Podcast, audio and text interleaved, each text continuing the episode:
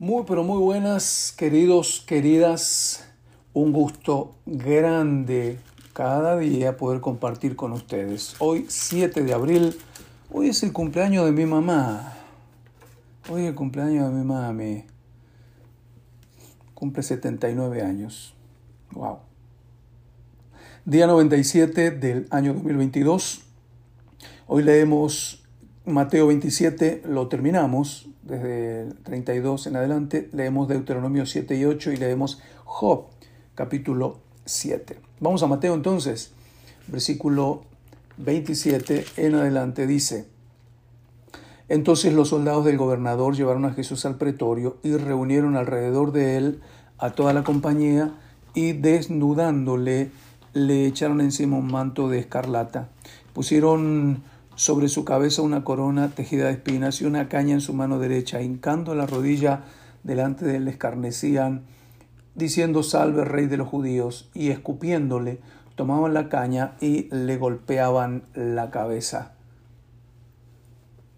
Después de haber, haberle escarnecido, le quitaron el manto, le pusieron sus vestidos y le llevaron para crucificarle. 32. Cuando salían hallaron a un hombre de Sirene que se llamaba Simón. A este obligaron a que llevase la cruz. Y cuando llegaron a un lugar llamado Gólgota, que significa lugar de la calavera, le dieron a beber vinagre mezclado con hiel. Era una suerte de, mm, de anestesia eso. Pero después de haberlo probado, no quiso beberlo. Cuando le hubieron crucificado, repartieron entre sí sus vestidos, echando suertes para que se cumpliese lo dicho por el profeta. Partieron entre sí mis vestidos, y sobre mis ropas echaron suertes. Y sentados le, guardaban allí. Y pusieron sobre sus cabezas, sobre su cabeza su causa escrita. Este es Jesús, el rey de los judíos. Entonces crucificaron con él a dos ladrones, uno a la derecha y otro a la izquierda.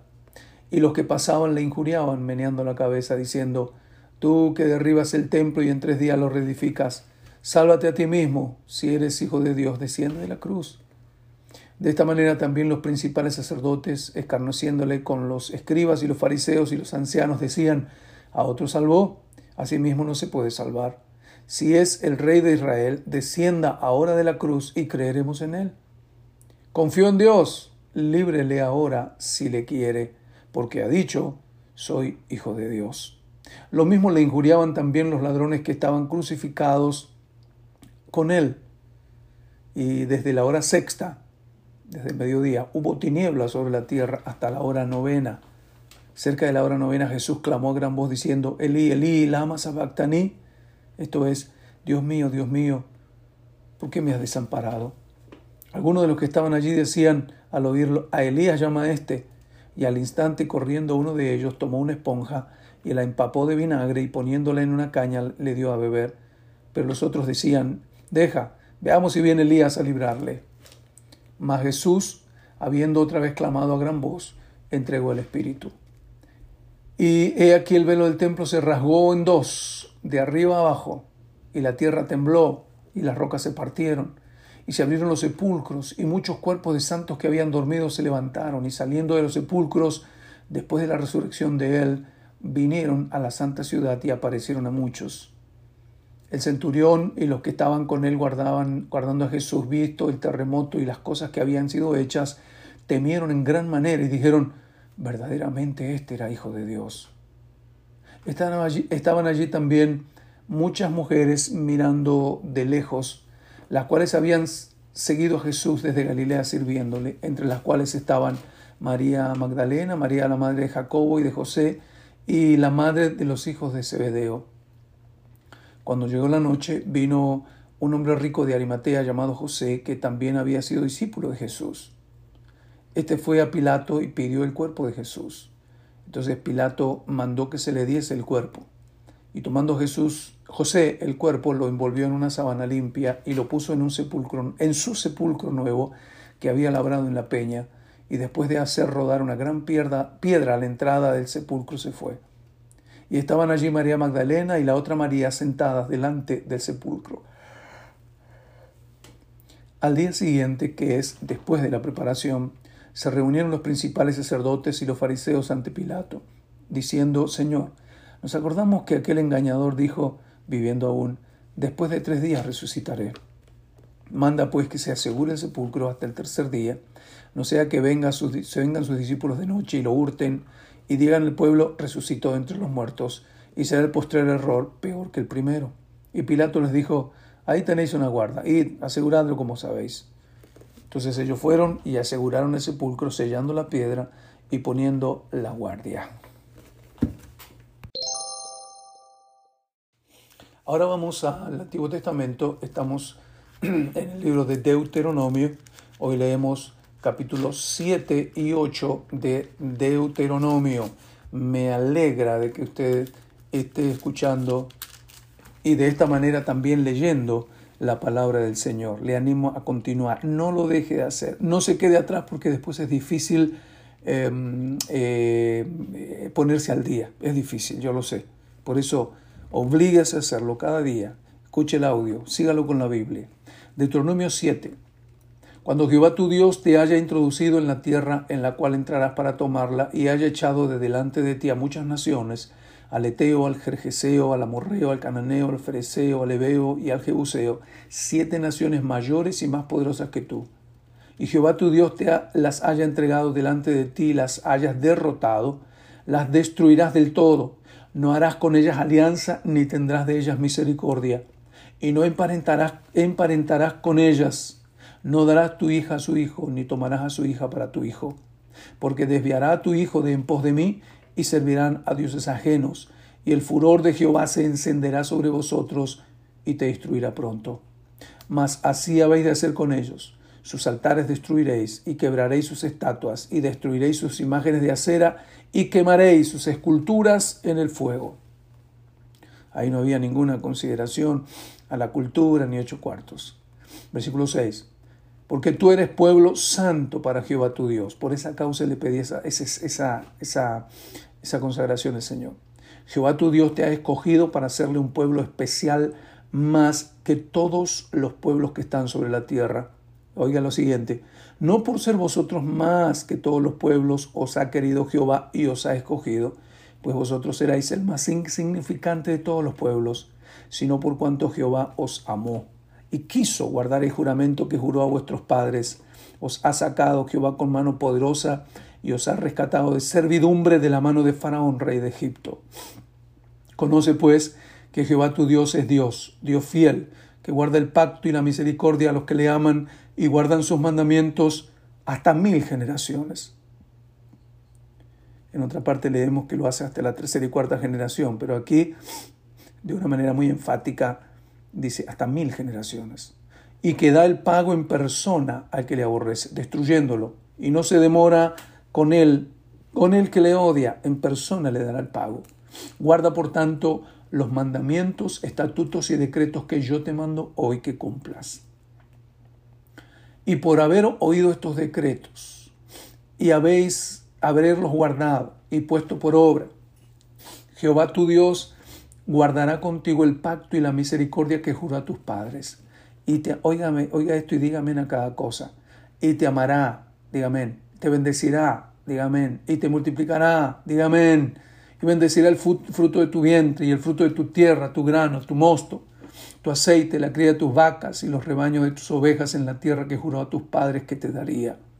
Bendito serás más que todos los pueblos, no habrá en ti varón ni hembra estéril, ni en tus ganados y quitará Jehová de ti toda enfermedad y todas las malas plagas de Egipto que tú conoces, no las pondrá sobre ti, antes las pondrá sobre todos los que te aborrecieren. Y consumirás a todos los pueblos que te da Jehová tu Dios, no los perdonará tu ojo, ni servirás a sus dioses, porque te será tropiezo. Si dijeres en tu corazón, estas naciones son mucho más numerosas que yo, ¿cómo las podré exterminar? No tengas temor de ellas Acuérdate bien de lo que hizo Jehová tu Dios con Faraón y con todo Egipto, y de las grandes pruebas que vinieron, vieron tus ojos, y de las señales y milagros, y de la mano poderosa y el brazo extendido con que Jehová tu Dios te sacó. Así hará Jehová tu Dios con todos los pueblos de cuya presencia tú temieres. También enviará Jehová tu Dios avispas sobre ellos, hasta que perezcan los que quedaren y a los que se hubieran escondido de delante de ti. No desmayes delante de ellos, porque Jehová tu Dios está en medio de ti, Dios grande y temible. Y Jehová tu Dios echará a estas naciones de delante de ti poco a poco.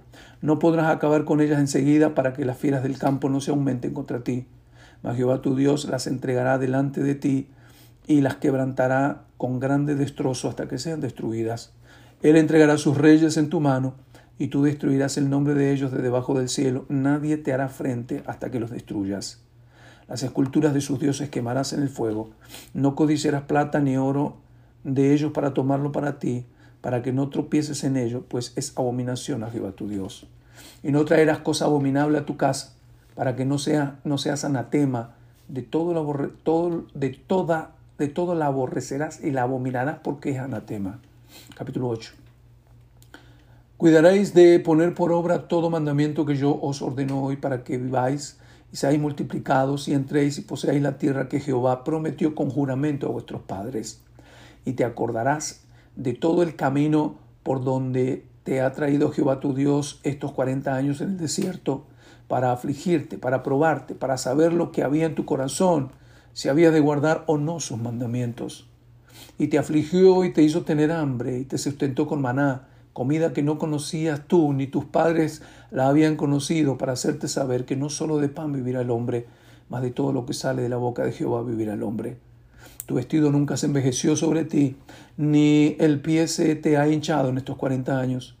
Reconoce a sí mismo en tu corazón que como castiga el hombre a su hijo, así Jehová tu Dios te castiga.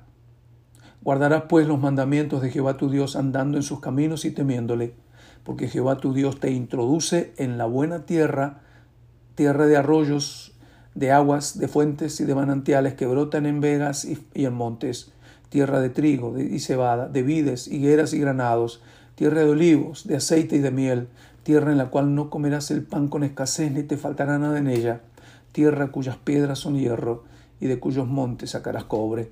Y comerás y te saciarás y bendecirás a Jehová tu Dios por la buena tierra que te habrá dado. Amén. Sí, Señor, amén. Versículo 11. Miren qué amonestación les da el Señor a ellos y es también para nosotros. Cuídate de no olvidarte de Jehová tu Dios para cumplir sus mandamientos, sus decretos, sus estatutos que yo te ordeno hoy. No suceda que comas y te sacies y edifiques buenas casas en que habites, y tus vacas y tus ovejas se aumenten, y la plata y el oro se te multipliquen, y todo lo que tuvieres se aumente y se enorgullezca tu corazón y te olvides de Jehová tu Dios que te sacó de la tierra de Egipto, de casa de servidumbre, que te hizo caminar por un desierto grande y espantoso, lleno de serpientes ardientes y de escorpiones y de sed, donde no habían agua, y él te sacó agua de la roca del pedernal, que te sustentó con maná en el desierto, comida que tus padres no habían conocido, afligiéndote y probándote para a la postre hacerte bien, y digas en tu corazón, mi poder y la fuerza de mi mano me han traído esta riqueza. Sino acuérdate de Jehová tu Dios, porque Él, oiga bien, Él te da el poder para hacer las riquezas, a fin de confirmar su pacto que jura a tus padres, como en este día.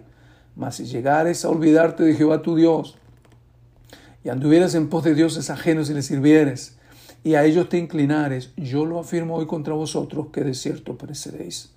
Como las naciones que Jehová destruirá delante de vosotros, así pereceréis, por cuanto no habréis atendido la voz de Jehová vuestro Dios. ¡Wow!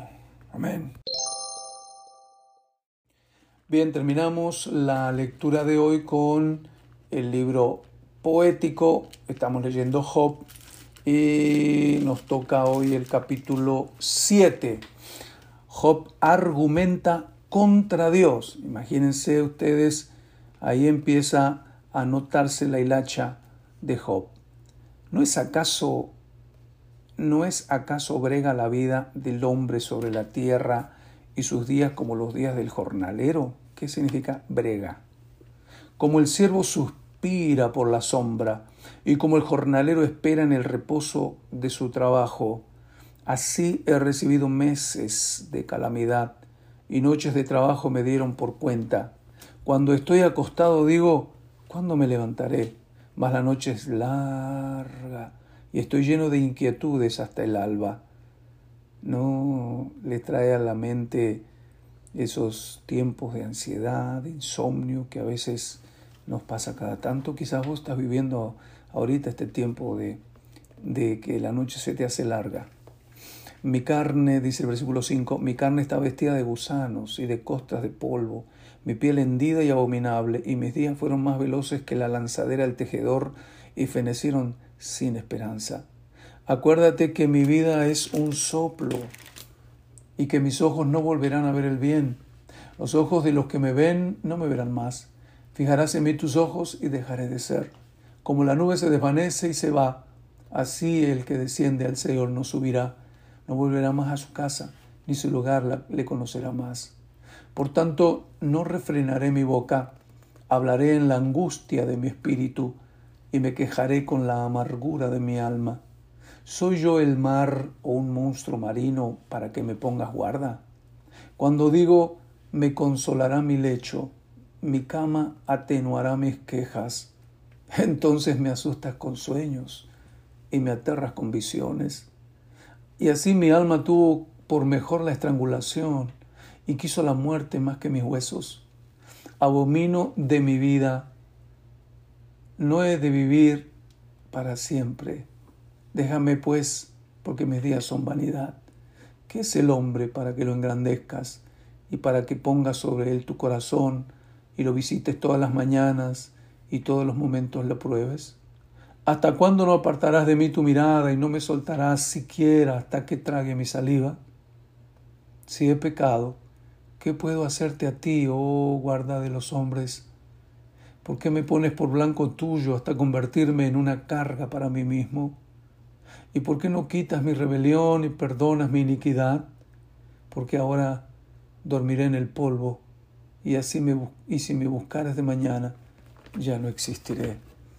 Esa es la sensación de decepción, de angustia que tenía Job por todas sus, sus pruebas que estaba viviendo.